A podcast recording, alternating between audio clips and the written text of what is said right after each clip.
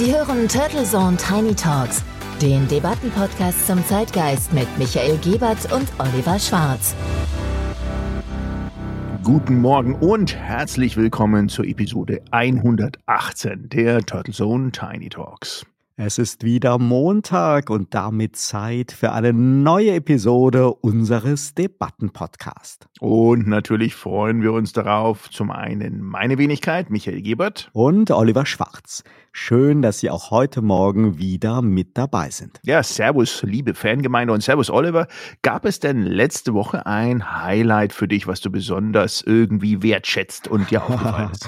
Oh ja, den Auftritt von unserem Bundesgesundheitsminister Karl Lauterbach vor der Bundespressekonferenz am vergangenen Donnerstag.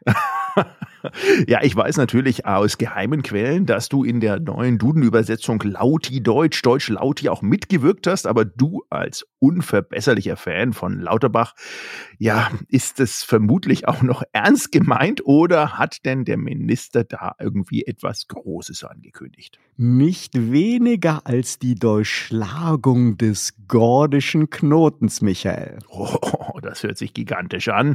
Da sind wir aber sehr, sehr gespannt, denn die blumigen Ankündigungen in der Berliner Politikbetriebsatmosphäre, die kennen wir und die bedeuten ja auch selten schnelle Fortschritte. Außerdem ist ja der Lauterbach und seine Herzensthematik ja eher in der Corona-Bekämpfung verortet. Und da ist ja derzeit von der Agenda ja ein bisschen die Verbannung. Wohl wahr, aber es ging um nicht weniger als eine Revolution. Hören wir einmal rein. Hier haben wir wirklich wahrscheinlich sogar mittlerweile jahrzehntelange Rückstände. Wir haben große Probleme in der Digitalisierung und zwar sowohl in der Versorgung wie aber auch also in der Forschung. Und äh, das ist also ein äh, gravierendes Problem, weil Digitalisierung spielt in der Medizin eine immer größere Rolle. Und also eine wirklich gute Versorgung ist tatsächlich ohne den Zugriff auf digitale Patientendaten äh, nicht mehr wirklich gut darstellbar. Und all dies ist in Deutschland nicht möglich. Wir haben zwar eine elektronische Patientenakte, aber die Einführung ist so schwierig äh, und auch also vielleicht kompliziert aufgesetzt, dass weniger als ein Prozent der also äh, gesetzlich versicherten Patienten überhaupt eine elektronische Patientenakte haben. Und diese wird dann in der Regel auch nicht genutzt. Somit äh, sind wir da überhaupt nicht weitergekommen. Somit äh, zwei große Probleme. Keine gelungene Digitalisierung in der Behandlung und keine gelungene Digitalisierung in der Forschung. Das ist die Situation. Das ist in gewisser Weise überraschend, weil also die elektronische Patientenakte äh, und die Grundlagen dafür sind ja schon vor mehr als sind genau vor 20 Jahren geschaffen worden.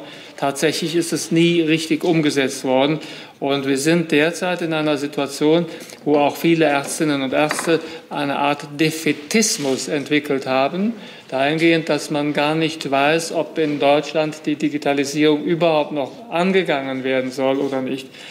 Äh, dem wollen wir jetzt also äh, mit äh, Druck begegnen. Ähm, wir haben uns sehr intensiv damit beschäftigt, welche Daten fehlen eigentlich in der Praxis, wenn jemand behandelt und also will also einen Patienten einstellen, behandeln als Facharzt. Es fehlen dann aber Befunde von der Vorbehandlung und dergleichen. Also wir haben sehr genau analysiert, was sind eigentlich die also Probleme und wir präsentieren daher heute eine digital Strategie. ja, ich habe bei diesem Urturm irgendwie den Faden relativ schnell verloren. Tut mir wirklich leid. Denn irgendwie ist die Bundespressekonferenz nicht der Platz für die brillante rhetorische Auftritte, die unser Bundesgesundheitsminister hier normalerweise doch liefert. Aber damit steht Lauterbach leider nicht alleine da. But anyway, das Gute daran ist das Gute darin. Sie kommt. Endlich. Die elektronische Patientenakte Hosianna. Ah, Hosianna, das klingt ja ganz toll. Natürlich sträuben sich da bei mir ja gleich wieder die Datenschutzhaare hinten dran ganz hoch, denn bis 2024, genauer gesagt bis Ende 2024, soll diese E Bundesakte beziehungsweise Patientenakte dann auch kommen. Und das, was ja eigentlich schon vor zwei Jahren angekündigt war, ähm, wird jetzt gefühlt dann nach mehr als zwei Jahrzehnten auch wirklich umgesetzt. Oder wie muss man das verstehen? Ein Hoch auf die gepflegte Kunst der Genussverzögerung. Darin sind wir in Deutschland wirklich Weltklasse. Zumindest, wenn politische und gesellschaftliche Projekte mit irgendeinem und noch so kleinen digitalen Prozess verbunden sind. Aber Lauterbach packt's nun an. Ah, das hört sich sehr, sehr gut an. Denn ganz klar, wir haben doch einige Großprojekte in den vergangenen Dekaden gesehen, die dann hochgradig offeriert angeboten wurden und dann leider kleinlaut auch wieder eingestellt wurden. Und hoffentlich wird das nicht so ein großer und teurer Erfolg wie die von uns allen geliebte Corona-Warn-App seines Vorgängers Jens Spahn. Ein Mega-Schnapper von Telekom und SAP um die uns die halbe Welt beneidet hat. Aber Geschwindigkeit und Datenschutz haben halt ihren bescheidenen Preis. Ja, und da sind wir natürlich geprüft, fast schon TÜV geprüft und ich bekomme ja immer noch ab und zu ein Update zur Corona-Warn-App mit herrlichen neuen Features, die ich mir dann natürlich auch sehnsüchtig gerne anschaue und ausprobiere.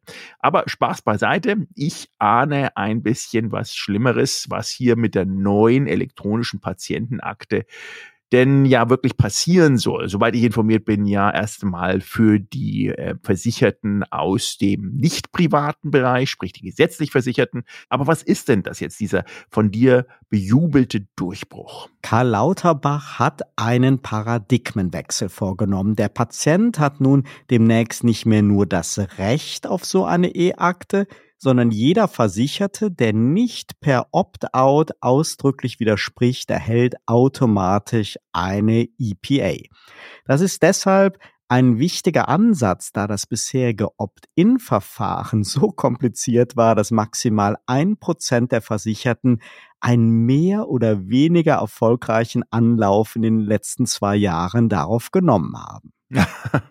ja, und das waren wahrscheinlich genau die ein Prozent, die dann auch dieses technische Herausforderungsgehen hatten, es wirklich auch umzusetzen. Ich erinnere da auch mal an die digitale Personalausweisnummer, wo man sich ein Stück Hardware auch noch kaufen muss. Oh, Aber ja.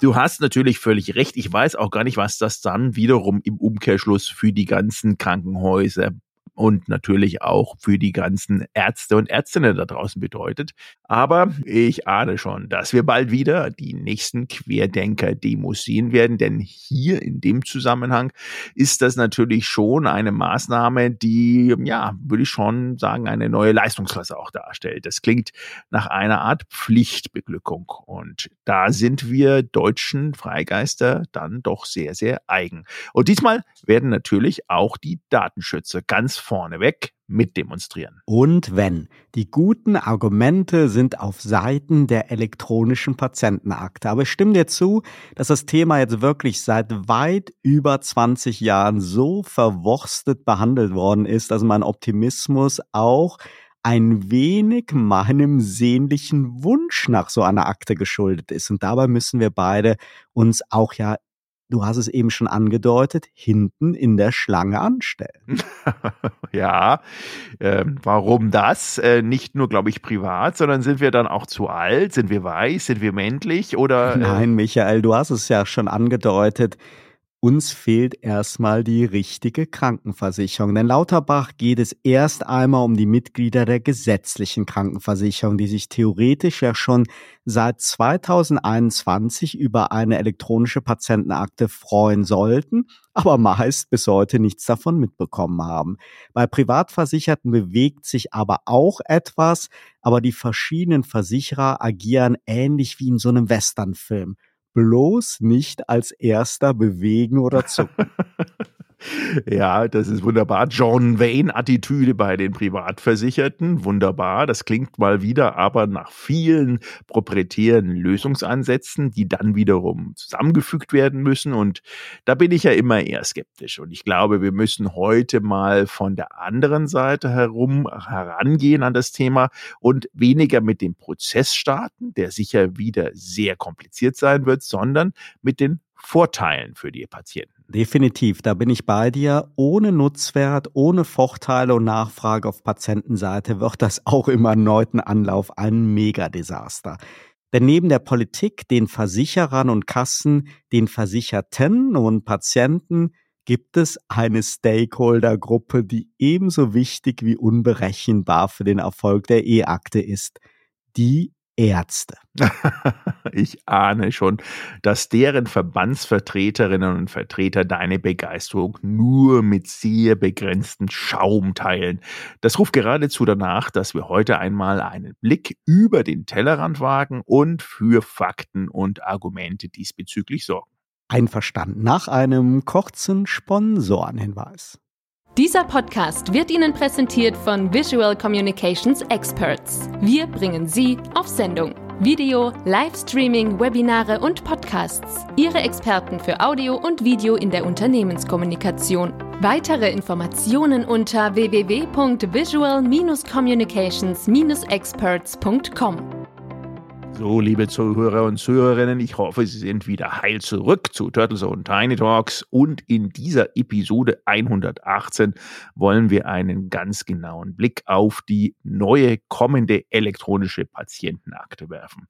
Ein Thema, das seit mehr als zwei Jahrzehnten debattiert wird, heiß diskutiert wird auf allen Ebenen und dass der Bundesgesundheitsminister nun letzten Donnerstag auf der mehr oder weniger hohen Prioritätenliste wirklich fast forward vorantreiben möchte und auch mit 2024 hart definiert hat, zeitlich umzusetzen. Ein guter Zeitpunkt also, ein Blick auf die Historie dieses Jahrhundertprojekts, die Vorteile für die Versicherten und die Pro- und Kontra-Argumente zu werfen. Okay, dann auf in den Ring. Oliver, nach alter Tradition magst du uns mal kurz in das Thema einführen. Sehr, sehr gerne, Michael. Karl Lauterbach hat sich übrigens schon vor 20 Jahren für die Idee einer elektronischen Patientenakte stark gemacht, damals zusammen mit der SPD-Gesundheitsministerin Ulla Schmidt.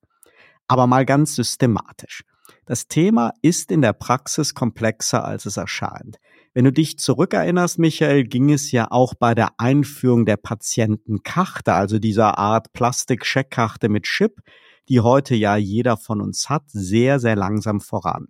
Denn schon damals ging es um die Frage, was diese Karte können soll.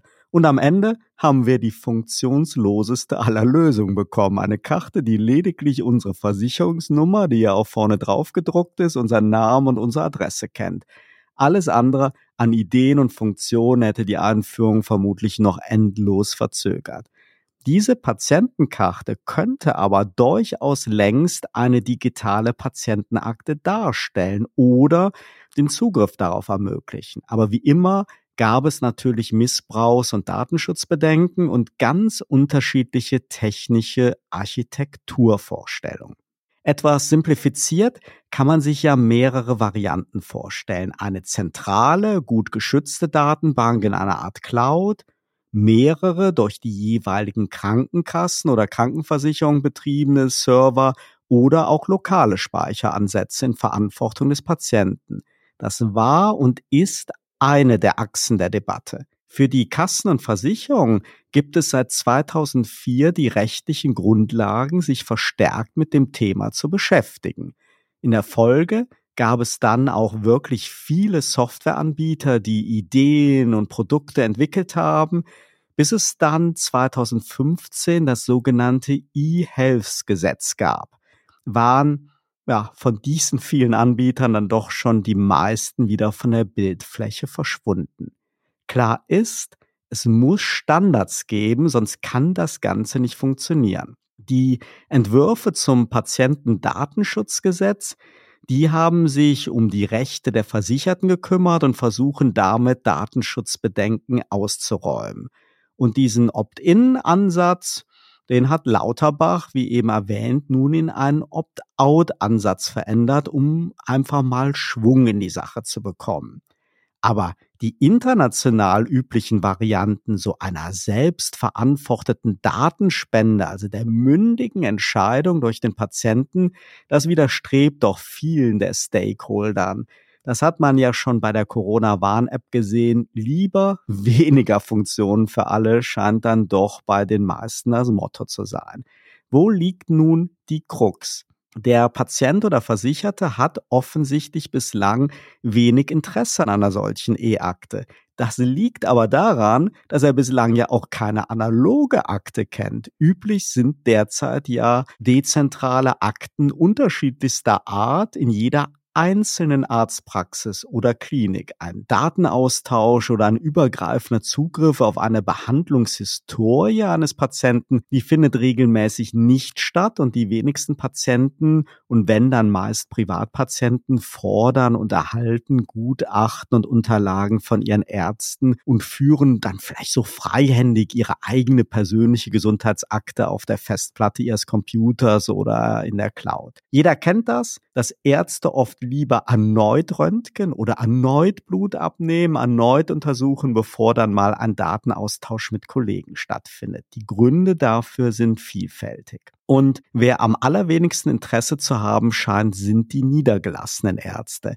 Das stimmt natürlich nicht für alle. Also wer uns jetzt hier zuhört und ein niedergelassener Arzt ist, bitte den Blutdruck wieder runterbringen. Aber die Verbandslobbyisten von diesen niedergelassenen Ärzten, die warnen schon wieder, dass man ja viel, viel mehr Zeit für eine Vorbereitung braucht. Sprich, man hat sich 20 Jahre nicht mit dem Thema auseinandergesetzt und ist nun besorgt, dass der gute Karl Lauterbach ernst macht. Auch hier geht es darum, dass wir ja gar nicht von einer reinen Digitalisierung sprechen, sondern es bislang ja unüblich ist, dem Patienten aussagekräftige Unterlagen zur Verfügung zu stellen. Es wird also Neuland mit potenzieller Mehrarbeit betreten. Und last but not least, Michael, kranken alle bisherigen Versuche an der fehlenden Standardisierung der Form dieser abzulegenden Daten. Wenn jeder Arzt im Freestyle Unterlagen in die E-Akte des Patienten ablegt, wird die Interoperabilität wirklich erschwert. Es braucht also klare Standards und Vorgaben, die dann wiederum in allen gängigen Praxisverwaltungslösungen umgesetzt werden können. Daran wird gearbeitet, aber es wurde viel zu spät damit begonnen. Mein Fazit, wenn du mich fragst, Michael, ich würde mich sehr über eine E-Akte freuen, da ich bislang schon die Ärzte nerve und auf Gutachten und Bilddaten bestehe. Mir erscheint aber das Prinzip der Datenspende wichtig, dass nicht automatisch jede mehr oder weniger berechtigte Stelle Zugriff darauf hat. Und ich halte Standards und gängige Datenformate für wichtig. Ich als Patient muss auch jedes Dokument und jedes Bild am Computer öffnen können, ohne eine spezielle Praxissoftware von Ärzten zu besitzen. Gerade diese letzten beiden Anforderungen, die wären wirklich ein Paradigmenwechsel. Jeder kennt das, wenn du mal eine CD mit Röntgenbildern bekommst, wirst du die selten in deinen Computer einlesen können. Das ist dann wieder ein ganz proprietäres Spezialformat. Kurzum, die verschiedenen Stakeholder haben hier ganz unterschiedliche Interessen und der Hauptprofiteur, wir Patienten, hat das Thema irgendwie noch gar nicht für sich entdeckt. Kein Wunder also, dass es bislang nur mit Handbremse und Schneckentempo vorangeht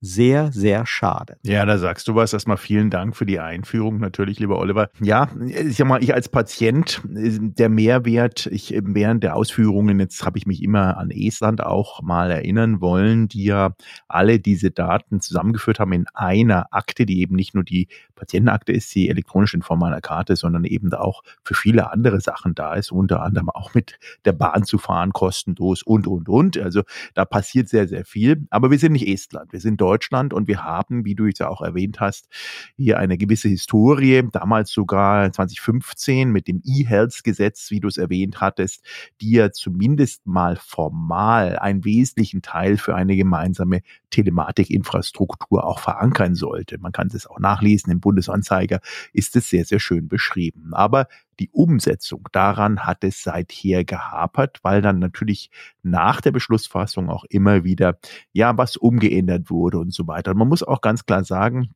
wir befinden uns in so einer Art Potpourri der Begrifflichkeiten weiterhin. Denn dieses Verständnis des einzigen Begriffes elektronische Patientenakte ist ja national, aber auch international. Ich meine, wir dürfen ja nicht vergessen, wir haben es ja hier nicht mit einem nationalen, sondern internationalen Phänomen, europäisch zumindest, dahingehend zu sehen, weil wir ja auch ein Migrationsland sind. Und das ist immer noch völlig übereinander geschichtetes Symptom Symptome, Synonyme, aber auch Begrifflichkeiten und Abkürzungen. Also die elektronische Gesundheitsakte bis zu der Fallakte, bis zu Patienten- und Bürgerportalakten sind auf der einen Seite zusammenzuführen. Und dann haben wir noch eine extreme bestehende Bandbreite an potenziellen Inhalten und Funktionalitäten, die denn in so eine Patientenakte dann auch integriert sein müssten. Also wir haben nicht nur, wie du es erwähnt hast, äh, und berechtigterweise auch immer das Einforderst patientengerichtete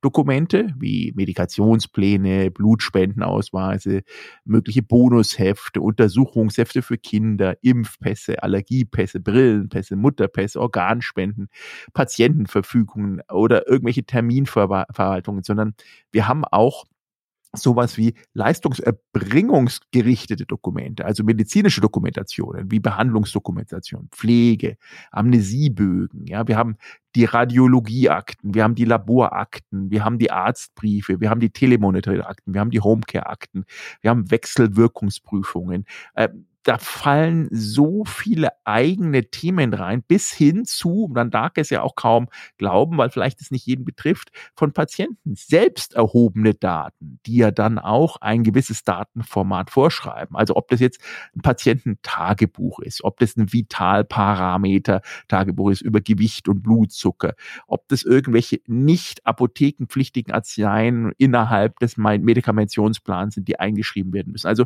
die Komplexität, was ich damit damit sagen möchte, ist gigantisch. Und das jetzt sozusagen nur mit der verbalen und bestimmt auch wirklich sehr trickreichen Opt-Strategie eines Herrn Lauterbach zu lösen, wird sich zeigen was ich zumindest in der Vorrecherche herausgefunden habe, ist, dass es wahrscheinlich, weil da sitzen die entsprechenden Lösungsanbieter aus dem IT-Bereich schon mit Dollarzeichen oder Eurozeichen im Gesicht in den Startlöchern, sehr teuer werden wird, auch für die Ärzte und vor allem auch die Kliniken.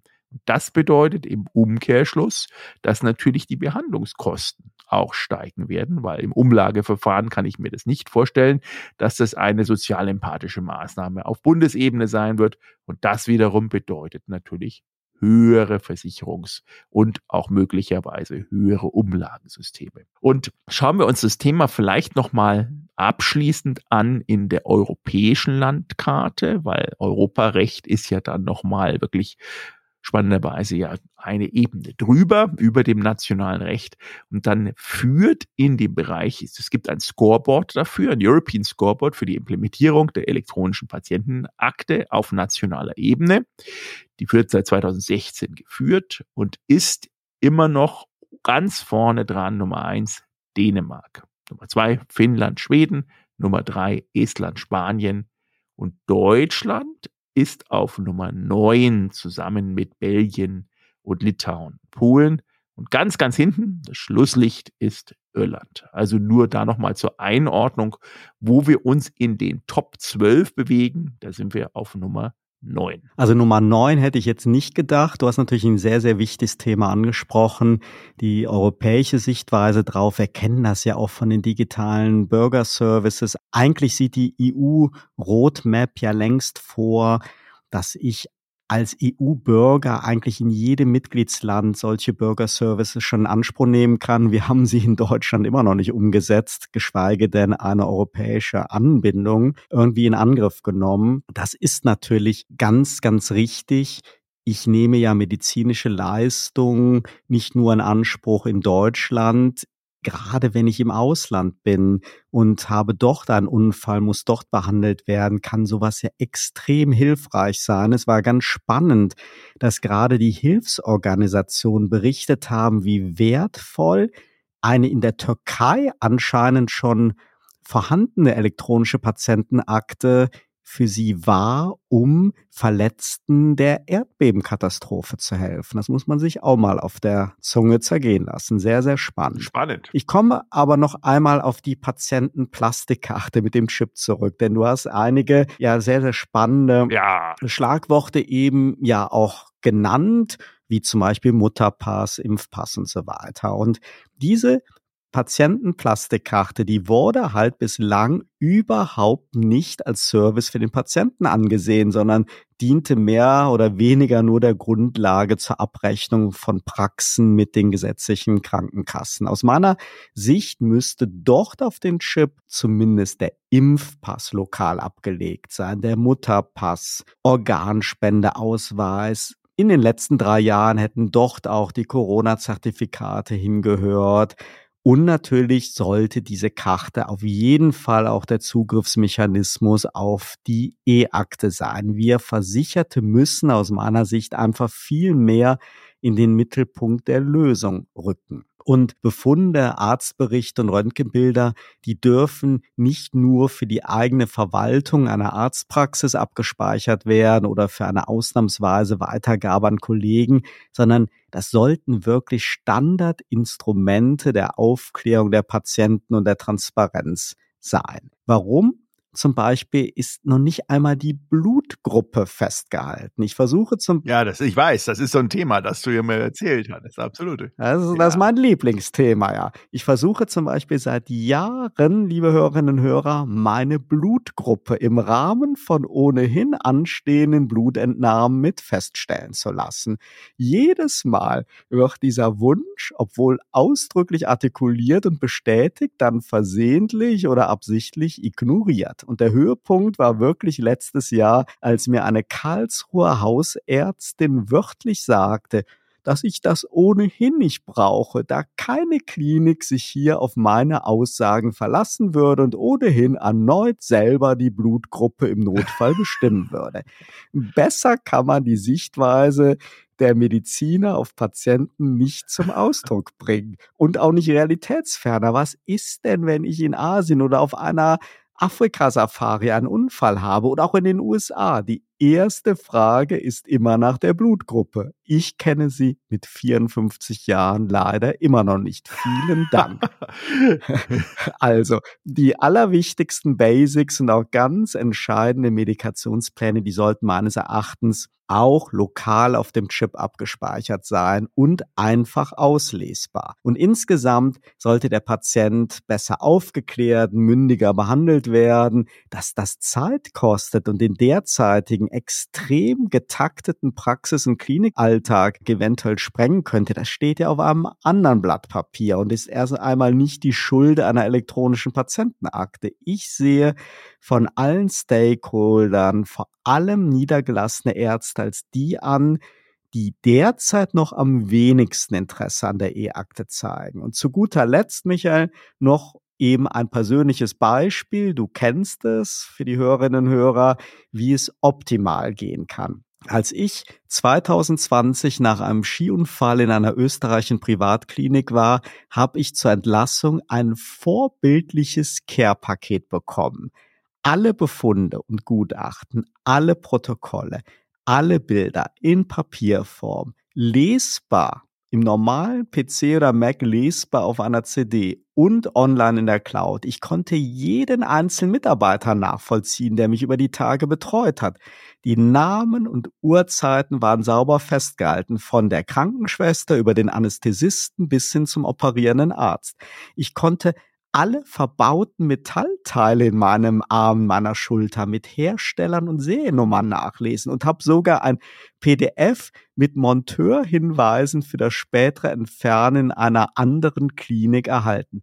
Besser geht es nicht. Und das wünsche ich mir als Standard. Und deshalb freue ich mich so über die Initiative von Karl Lauterbach, wenngleich ich natürlich meine Zweifel habe, dass nach 20 Jahren jetzt wirklich so beherzt vorangeschritten wird wie in diesem österreichischen Beispiel. Ja, hoffentlich. Also es scheint ja wirklich so, als sei die Zeit der Ausblendung von alternativen, internationalen und auch empirisch erprobten Best-Practice-Konzepten hinsichtlich dieser Ausgestaltung und auch der Umsetzung, wie die so jetzt auch erwähnt hatten und diskutiert hatten, irgendwie seitens der deutschen Politik dann vorbei. Dies ist insbesondere natürlich mit dem Blick auf die, wie erwähnten Case Studies dieser betrachteten Vorreiterländer, ob das jetzt skandinavische Prägung oder internationale Prägung ist, längst überfällig, glaube ich, als Schritt. Und die deutsche Politik und aber auch die Selbstverwaltungspartner sollten sich diese Best-Practice-Länder nehmen als Vorbild und dann auch diesen Wissensvorsprung durch gezielten Wissenstransfer für die Bundesrepublik und natürlich auch die Versicherten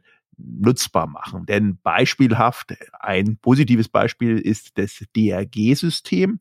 Und da hat man spannenderweise es geschafft, sich das australische Vorbild entsprechend da auch zu nehmen und auch sehr viel zu lernen. Und die Erkenntnis war, warum sollten denn die Fehler, die in anderen Ländern gemacht werden, jetzt wiederholt werden? Absolut richtig. Warum sollten denn die komplett eigenen Lösungen kreiert werden, statt bereits etablierte und unter Alltagsbedingungen funktionsfähige Standards zu übernehmen? Das sind alles Fragen, die natürlich in dieser Ankündigung auf der Bundespressekonferenz nicht geklärt werden konnten. Aber denke, uns beide, aber auch die Zuhörer und Zuhörerinnen durchweg interessieren würden, wie das dann auch umgesetzt wird. Ja, und natürlich ist die große, große Hoffnung und Bitte, jetzt nicht wieder den Datenschutz als Buhmann für Blockaden herzunehmen, denn wirklich mit einem Ernstnehmen des Patienten, mit einer klar geregelten Datenspendefunktion, mit, mit wirklich einer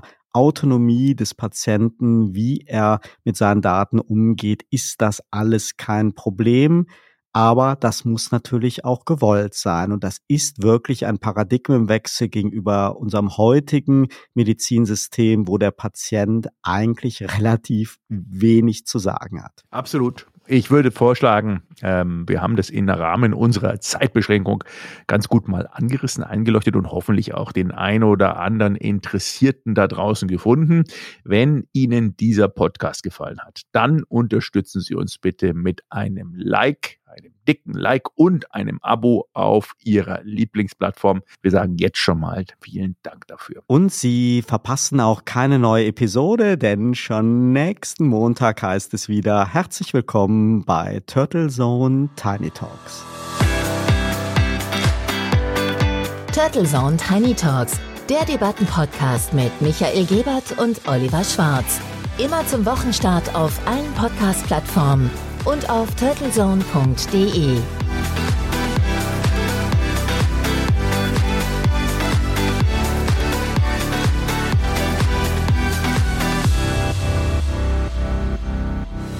Für Werbung in diesem Podcast oder eine Sponsoring-Partnerschaft wenden Sie sich bitte an Turtle Media unter 0721 977 907 15.